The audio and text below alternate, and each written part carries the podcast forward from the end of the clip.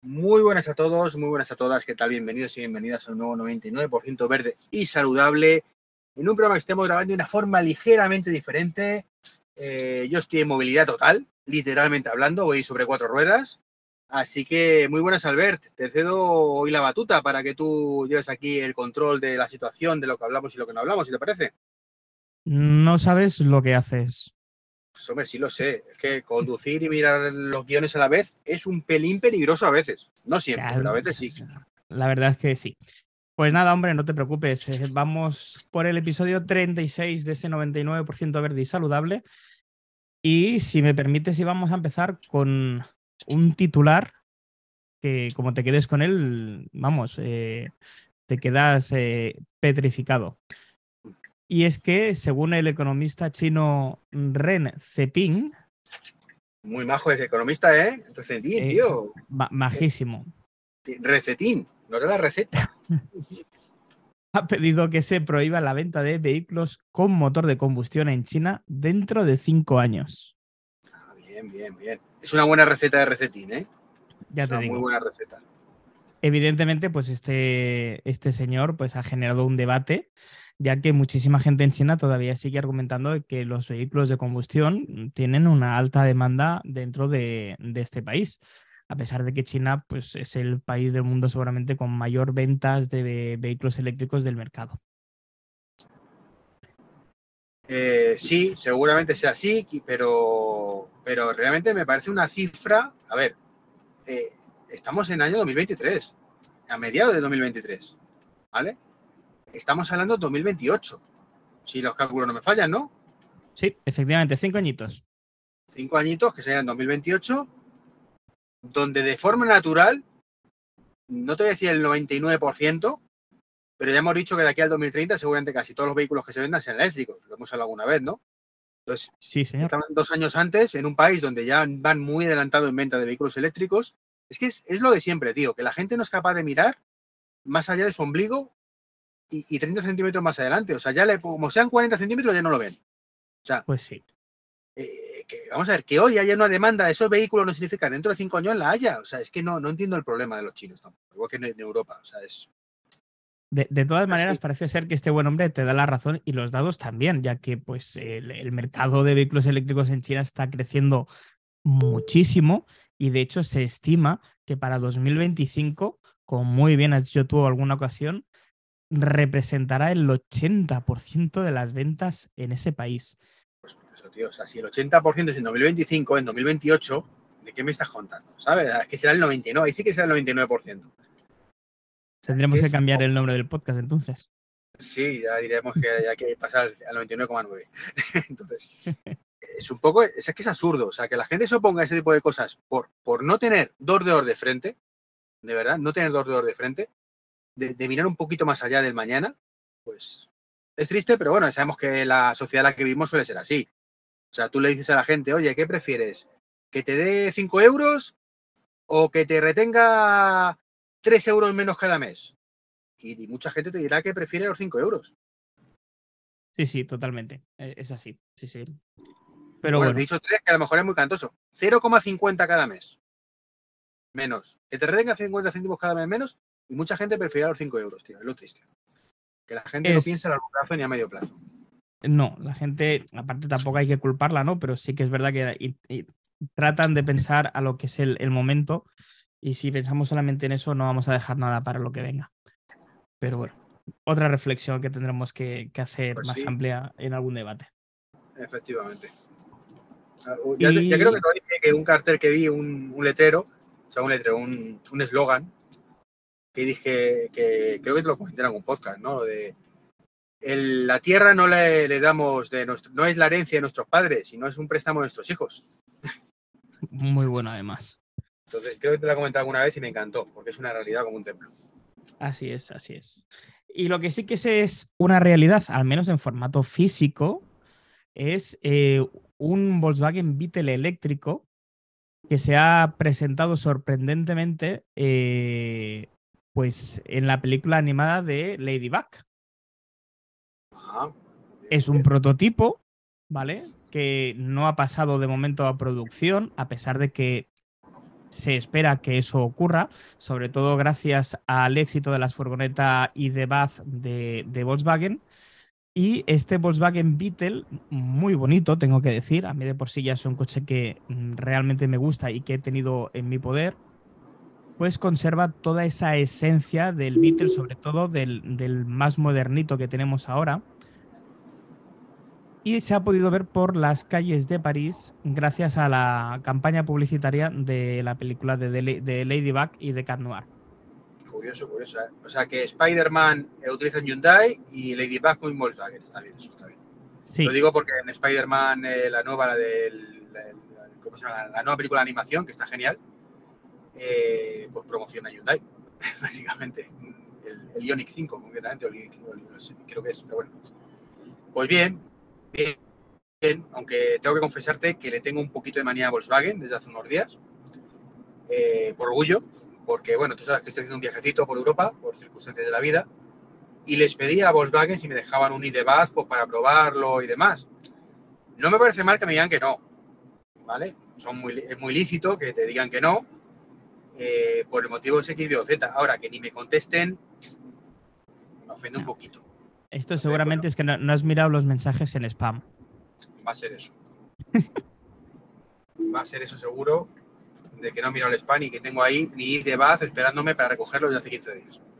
No te preocupes, Iván, que ya nos, la, ya nos la dejarán, ya nos la dejarán. Tú no te preocupes por eso. Otra cosa es cuando lo quieran dejar, queramos nosotros probarla. Efectivamente, ese es otro rollo. Así pero sí, la, verdad es que, a ver, que lo puedo entender porque eso no, pero bueno, en fin. Y además, ¿sabes qué puede pasar, Iván, si te dejan la ID Bath de Volkswagen? Que diría que está bien, porque no, a lo mejor no, está mal del todo. podría pasar eso y además es que también vas a poder eh, cargarla en los supercargadores de Tesla. Sí, sí, efectivamente, en Europa están abiertos. Efectivamente. Y Tesla se dice que podría ganar hasta 3 mil millones de dólares si abre eh, todos sus supercargadores a otras marcas. Para que luego digan que hacer los deberes era una tontería, ¿eh? Ya te digo. Estamos hablando. Dime, dime. Didi. No, tira, tira. No, eso que cuando hace unos años la gente decía, esto es, esto es tonto de Tesla, que fíjate que como no tienen cargadores tienen que hacerlo ellos, ja, ja, ja, el eléctrico no va a ningún lado, ja, ja, ja. Pues fíjate, ahora le puede corresponder hasta 3.000 millones eh, de dólares adicionales para 2030 y 5.400 millones para 2032. O sea, imagínate la cantidad de coches eléctricos que se prevé que se vaya a vender, que en tan solo dos años prácticamente multiplique por dos esa previsión de ganancia en supercargadores de Tesla para otros vehículos que no son Tesla. Increíble. Increíble. Y además, con el golpe en la mesa que están metiendo, ¿no? Que sabes que han bajado los precios. No sé si lo tenemos en la noticia, sí, pero eh, han bajado, han bajado. Lo tenemos y lo vamos a hablar ahora mismo de ello, porque Tesla revienta el mercado, vuelve a bajar el precio de los, super, de los supercargadores. Si hace ya unos, nada, que hace un par de meses que han bajado hasta un 20% lo que es el, el precio de los cargadores, ahora ha decidido bajar en España otro 8%. España y Europa, creo, en todas partes, ¿no? En España un 8 y en otros países europeos como Austria, Finlandia y Noruega, las reducciones se han visto incrementadas entre un 17 y un 10% respectivamente. Pues muy buena noticia. Y bueno, si ya de por sí el precio anterior rompía el mercado, pues ni te cuento, ¿no? Porque creo que se pone 0,31, ¿puede ser? 0,36 por kilovatio. Ah, 36, sí, de hecho, mira, tengo los datos aquí. 0,36 eh, en las horas más económicas, entre las 12 y las 8, y 0,40, que me parece también un súper precio, eh, en las horas más caras, que sería de las 8 a las 12. Para clientes que no sean de Tesla y que tengan una suscripción mensual, los precios serán de 0,50 por kilovatio durante las horas económicas y 0,56 en las horas más caras. Si esto lo comparamos con precios de otras operadoras, de las grandes operadoras que hay en el mercado, son eh, los precios de recarga ultra rápida más bajos. Para que tengas una idea, Endesa y Repsol cobran 0,55 por kilovatio. Wenea 0,59 y Thunder, la todopoderosa Thunder, 0,60 por kilovatio. Sí, sí, es una pasada. Por cierto, acabo de cambiar de país y eso es una muy mala noticia. Estoy en Bélgica, estaba antes estaba en Holanda y corremos riesgos de que se me corte la conexión. Voy a avisar. Pues no te preocupes. Si se corta, sigo yo y a ver qué pasa. Perfecto, perfecto, perfecto. Eh, pues sí, de hecho, recargué hace poco en un Iberdrola a 0,56, si no recuerdo mal, pero encima que carga a 50 kilovatios. Tampoco os esperéis aquí los 250 o 150 de Tesla, ¿eh? 150 kilovatios. O sea, 50 nada más. Es, es lo comparable a la carga rápida, no tan rápida de Apple. Sí, sí, efectivamente. no, pero es curioso que la carga de las que no son Tesla, es decir, que es más cara, sea más barata que cualquier otra competencia. O sea, es alucinante. Es, es flipante. Sí, sí. Bueno, supongo que esto también hará que la competencia pues baje sus precios. Y Pues no, podamos- no, macho, porque hace un mes, como he dicho, bajaron y todavía estamos esperando que, que bajen algo, ¿sabes? Es que no. Bueno, quizás lo vieron como una medida estacionaria o vete a saber. Y conforme vayan pasando los días, pues, mm, bueno, no sé, yo si fuera el CEO de esas empresas, desde luego me tomaría muy en serio a Tesla. No, no, deberían, deberían. Porque además es la red de carga más grande del mundo. O sea, ellos sabrán. Sí, sí, llevan años Ah, bueno. invirtiendo y más que van a invertir, o sea que Y de Onity no es y ¿para qué, no? Y Onity nos olvidamos, ¿no? Que está a 0,90 o algo así. es que está tan fuera de lugar que vida. solamente, claro, es que solamente vas a parar en un Unity si realmente es lo único que hay en ese sitio. Sí, sí. Pero como que cada vez tienes más, más y mejor oferta, eh, no hay que pensar en los que van a dejar de ganar. Lo de Unity, macho, es que es increíble. O sea, una gran idea fatalmente ejecutada. O sea, como, como casi todo, pero bueno. Bueno, pues mira, ¿sabes los que también se están tomando muy en serio esto de las baterías? Cuenta, cuenta. El gigante chino Geely se ha convertido en el tercer, eh, bueno, con, con su, con su sedán Neta S, se ha convertido en el tercer automóvil de producción, insisto, de producción, en utilizar las nuevas baterías Killing de Cat L. Es decir, básicamente es un bicharraco, porque es un pedazo de coche, con baterías de capacidad de 117,04 kilovatios y logra una autonomía máxima de 1075 kil- kilómetros según el ciclo de conducción NET-C. Básicamente kilómetros, ¿eh? entre, entre 800 y 1000, y 1000 kilómetros, así, como el que no quiere la cosa. Te estoy perdiendo. pero- Es decir, que estás diciendo que anda como un coche normal, no eléctrico. Básicamente, efectivamente. Eso cree Oh. imposible que un eléctrico llegue Se nos va, per- se nos va Madrid, perdiendo Iván. Barcelona de tirón. Sí, eso no puede ser ahora, no, no, puedes ir y volver.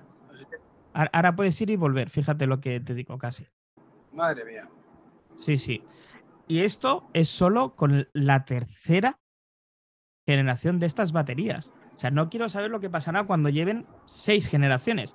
Quizá estamos hablando de autonomías de 1500, de 2000 kilómetros.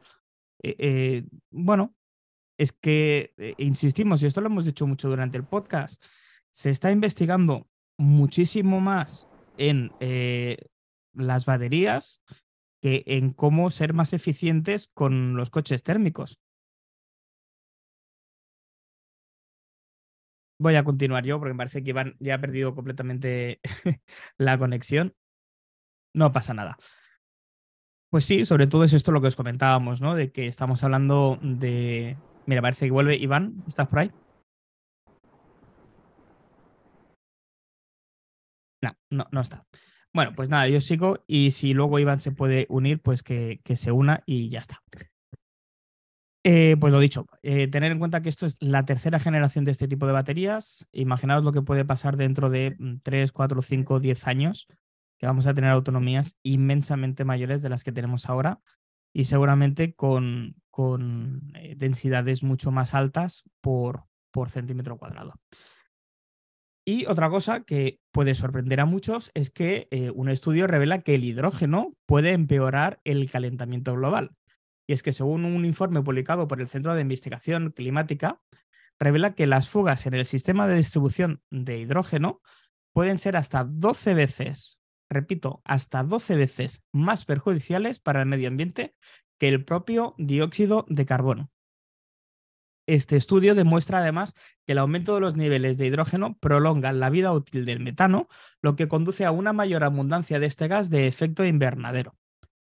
Este informe destaca la importancia de reducir las fugas de hidrógeno y señala que la tecnología para monitorizar y detectar estas fugas a gran escala aún está en desarrollo. Y desde aquí, desde el podcast, siempre hemos dicho que los vehículos eléctricos quizá no son la solución, que es una de las soluciones que podemos tener a día de hoy y que seguramente el hidrógeno quizá más adelante pueda ser otra solución. Pero a día de hoy se están encontrando con muchísimos problemas para eh, solventar ciertos problemas importantes. Imaginaros, eh, en este caso, que puede llegar a ser hasta 12 veces más perjudiciales para el medio ambiente que el propio dióxido de carbono que ya emiten los coches térmicos. Así que imaginaros. Y yendo a otra noticia importante, el MIT eh, diseña un motor eléctrico de un megavatio para electrificar la aviación. Como muchas veces también hemos dicho en el podcast, uno de los sectores que más urge en electrificar son el de los aviones, ya que eh, contaminan muchísimo más que eh, los coches térmicos a día de hoy. Y conviene encontrar soluciones. Pues bien, un equipo de ingenieros del MIT ha diseñado y probado de manera interna los componentes de un motor y han demostrado que pueden funcionar juntos para producir un megavatio de potencia en un tamaño y peso competitivos para, en comparación a los motores de la aviación actual. Este motor podrá ser utilizado en combinación con baterías, con hidrógeno o con un sistema que conviene electricidad y un motor de reacción turboventilador tradicional, como el que tienen ahora a día de hoy, en, vuelo y así extender la autonomía. Vamos a volver a admitir a Iván. Ivanchi. Lo tengo silenciado. Iván. Hola, hola, hola, muy buenas de nuevo. Ahora estoy Hemos... ya está acabado de conectar esto. Te, te, he perdido un ratito, no te preocupes, he continuado diciendo las noticias. Eh, comentando ese pedazo de estudio que revelaba que el hidrógeno puede empeorar el calentamiento global y que a día de hoy se ha demostrado que puede llegar a ser hasta un 12 veces más perjudicial que el dióxido de carbono. Y estaba comentando ahora la noticia de ese motor para electrificar la aviación que el MIT ha diseñado y que puede llegar a dar hasta un megavatio de potencia en un tamaño y peso competitivo para poder pues electrificar desde ya la aviación. Imagino que lo has comentado en el tema de hidrógeno, me parece una noticia tristísima, la verdad. O sea, porque era una de las grandes esperanzas. Eh, yo particularmente, bueno, y tú también creo, somos amigos de la batería eléctrica y demás, pero porque es lo que ahora mismo corta el bacalao. Si el hidrógeno en algún momento fuera capaz de sustituirlo al 100%, no tuviera todos los problemas que había, pues yo siempre hemos dicho, creo, los dos, que, que bienvenido era, ¿no? Que sobre todo para trenes, o sea, para trenes, mejor dicho, para barcos y aviones. Pero claro, si es tan perjudicial como se ha descubierto ahora de pronto, suponiendo que eso sea cierto, pues ya la cosa cambia mucho, ¿no? Sí, es lo que he comentado, que siempre hemos dicho desde aquí que, los coches eléctricos es una solución, que quizá no es la solución, pero que es una de las soluciones, y que el hidrógeno también podría llegar a ser una de esas soluciones, pero que a día de hoy está muy lejos de, conseguirlo. Y si se confirma esto, es una sentencia de muerte para la tecnología del hidrógeno, creo. O debería ser. Bueno, o quiero verlo como un punto de partida eh, inicial para una investigación mucho más a fondo y que pueda solventar los problemas eh, que presentan a día de hoy. Eso lo veremos con el tiempo. Yo soy una persona siempre muy optimista, no me quiero cerrar a ninguna solución. Eh, el hidrógeno es fácil de producir, molaría encontrar soluciones que no sean contaminantes y que, y que nos aporten más en decremento de lo que está pasando ahora, que no, no está yendo por el camino que deberíamos. Quizá tendrían que hacer borrón y cuenta nueva, y ya te digo, volver a hacer un punto de inflexión y un punto de inicio. Pues sí. Sería lo suyo, efectivamente. Y, Iván, si me permites, vamos a pasar a la última noticia. Eh, además, muy buena noticia. Y es que la energía solar y la eólica producen más electricidad que los, que los combustibles fósiles en Europa. Vaya, oh sorpresa, ¿no? oh sorpresa. sí, sí. no se podía saber. No, imposible, imposible, madre mía. Ya te digo, mira, en mayo de este 2023 las fuentes de energía renovables superaron por primera vez, y desde luego no será la última, a los combustibles fósiles en producción de electricidad dentro de la Unión. De hecho, la energía eólica ocupó un 17%, seguida, eso sí, muy de cerca de la, de la energía solar, que era el 14%. Poco a poco el carbón... Sí, dime, dime. No, te iba a decir, como bien has dicho, es la primera, pero no la última, evidentemente. No, no, esto... esto poco a poco irá cada vez habiendo más parques solares, más parques eólicos y cada vez la generación será mayor. Está claro. O sea, no. Creo que en esto no hay vuelta atrás, afortunadamente. Hay que limar cositas, por supuesto, hay que solucionar problemitas. Eh, es cierto que los huertos solares pues, son un pelín contaminantes, donde se pone un huerto solar, luego tarda un huevo en crecer otra cosa y todo eso hay que ir puliéndolo, como el hidrógeno, como bien dicho el hidrógeno, hay que ir mejorando todo eso, pero creo que, bueno, que estamos por muy buen camino, estamos muy buen camino y la pues pena, la pena es que sea tan tarde. la pena es que sea tan tarde. ¿Sabes qué pasa? Que yo me imagino a la gente que escuche este podcast y que no esté, vamos a decir, de acuerdo con las afirmaciones que estamos dando, y que digan que en el carbón todavía hay muchísima gente que trabaja en la producción del carbón, digo, ¿eh? Y tienen razón, tienen razón. Por desgracia, insisto, por desgracia, todavía hay muchísima gente trabajando en minas de carbón.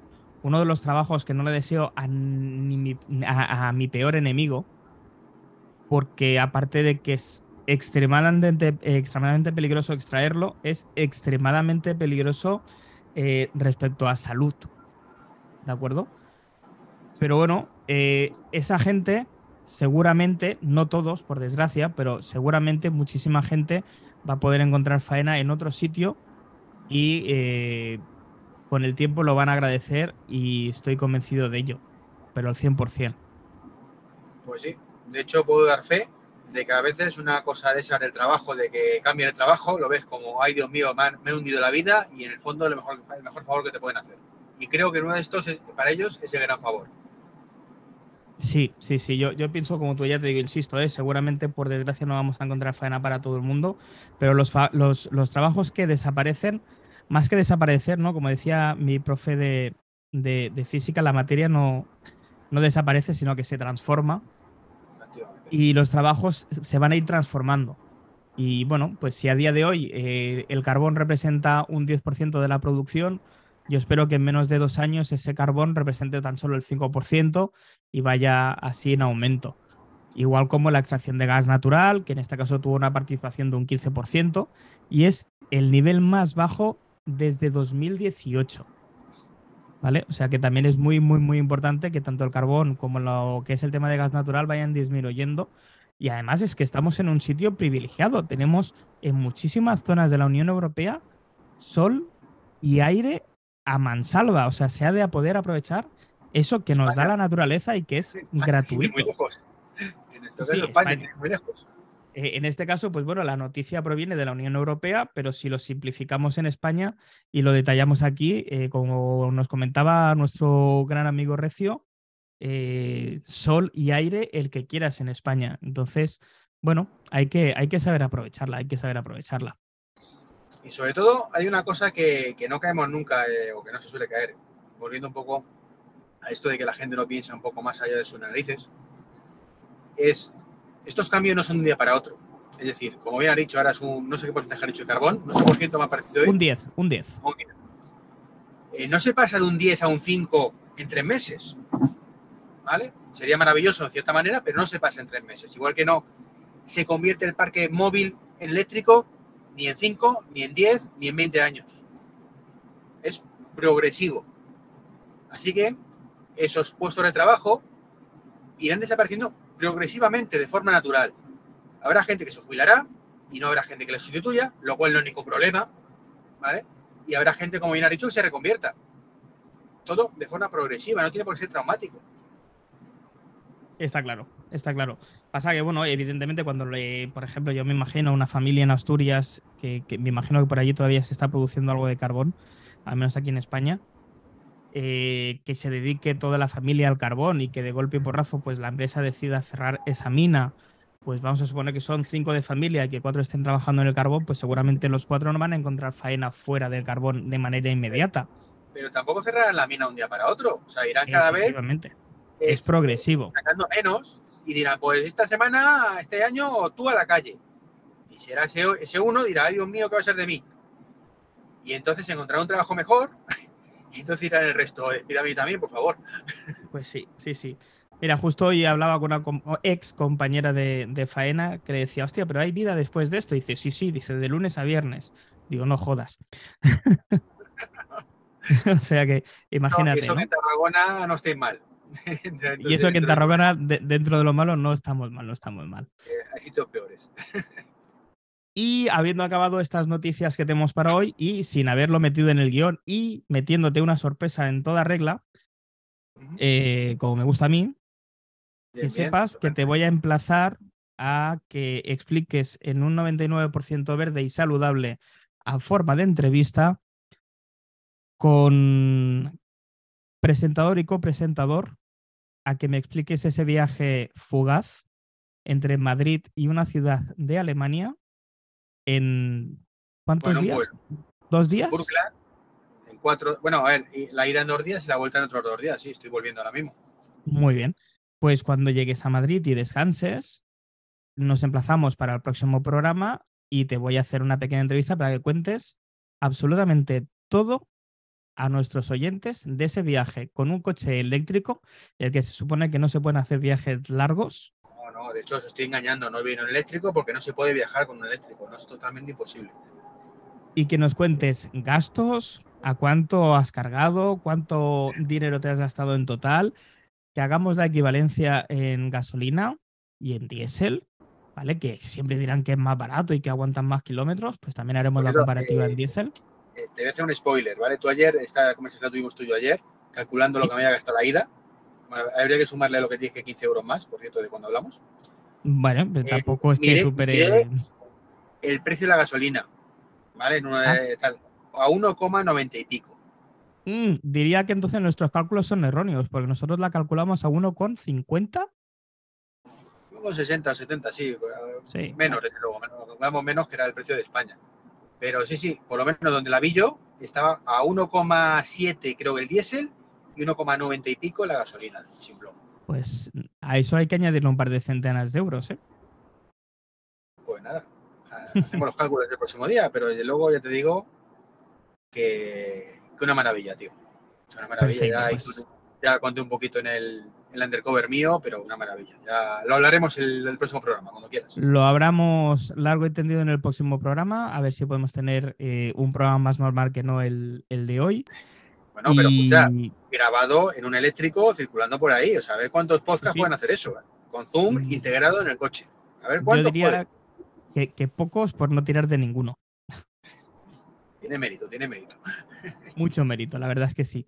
Pues nada, Iván, eh, te dejo, vuelve con tranquilidad, haz todas las paradas que tengas que hacer y nos vemos. mira, voy a, voy a parar esta noche a dormir en París, en París, y he quedado para cenar con un muy buen amigo que tú le conoces. Hostia, yo te conozco a un tío en París que vas a cenar con él. Sí. ¿Y cómo se llama el este azote, El azote de Trek 23. No me puedo creer que vayas a quedar con el gran Sebasmor 4000. Ahí hemos quedado, hemos quedado ¿Y a qué hora habéis quedado? ¿Ladrones? Pues cuando llegue. es que no sé a qué hora voy a llegar, Si no hay más atascos en París, si no hay más atascos en París, a lo mejor a las nueve y media, a 10 llegaré. Bueno, a ver, todavía no es la hora de los unicornios, es decir, va a haber atascos. es París, quiero decir, es una ciudad con atasco incorporado. No, no te lo decía por, por si entraba dentro del programa de manzanas. Eh, va a estar complicado. Va a estar complicado que entre él y que entre yo. bueno, inténtalo y nos das la sorpresa. Sí, hombre, sí, puedo entrar, por supuesto, tío. Eso siempre. Si Muy bien, estoy en el Iván. hotel y tengo conectividad en condiciones y demás, por supuesto que entraré, aunque eso se la saludar, porque claro, mañana me quedan otros 1.200 kilómetros que hacerme, más o menos. Eso en nada y menos. Perfecto, Pues- pues, Muy bien, Iván. Chato, de al ataque y, y a por ello. Hasta luego. Chao, chao, chicos. Hasta el próximo programa.